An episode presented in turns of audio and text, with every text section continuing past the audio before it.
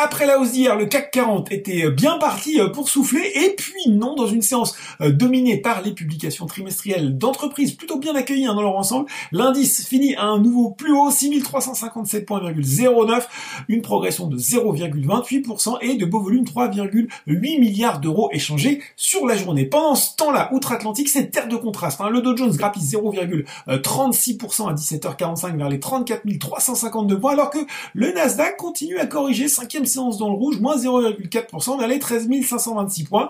Pourtant, côté statistique, c'était plutôt bon, hein, avec des inscriptions hebdomadaires au chômage qui ont baissé plus qu'attendu, s'établissant à 498 000 contre 538 000 estimés. C'est la première fois d'ailleurs hein, qu'elle passe euh, sous la barre des 500 000 depuis le début de la crise sanitaire. Allez, on regarde du côté des hausses du marché français. Elles sont presque toutes liées à des publications. Euh, c'est d'ailleurs un peu plus près des étoiles aujourd'hui pour SES, l'opérateur satellitaire qui a dépassé les attentes au premier trimestre avec un excédent brut d'exploitation de 268 millions d'euros, ce qui a pu aussi, hein, l'annonce d'un programme de rachat d'actions d'un montant de 100 millions d'euros la résilience d'Hélice a elle aussi été saluée malgré une baisse organique de 12,8% du chiffre d'affaires au premier trimestre. Et puis sur le CAC 40, ces sociétés générales qui se distinguent sur les trois premiers mois de l'année. Le résultat net part du groupe de la banque Rouge et Noir, eh bien il est repassé dans le vert à 814 millions d'euros, porté par le fort rebond des activités de marché.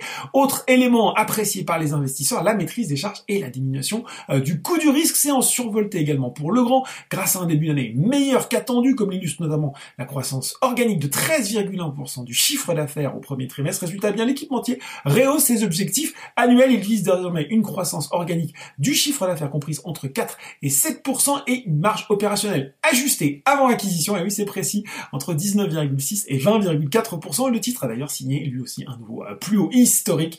Euh, enfin, Thales n'a pas à être sur la défensive après un chiffre d'affaires en progression de 1,9% à périmètre constant, un peu plus de 3,9 milliards d'euros et des prises de commandes qui bondissent de 31%, là aussi objectif 2021 euh, confirmé. Des baisses, et oui, il y en a quand même quelques-unes. Deuxième séance de correction pour DBV Technologies, troisième séance de baisse pour McPhee Energy. Valneva aussi était dans le rouge. La biotech s'introduisait aujourd'hui sur le Nasdaq au prix de 26,41$ par ADS. Et puis euh, la tech hein, de ce côté-ci aussi de l'Atlantique est restée sous pression avec Soitec, ST Micro, Worldline ou encore Dassault Systèmes.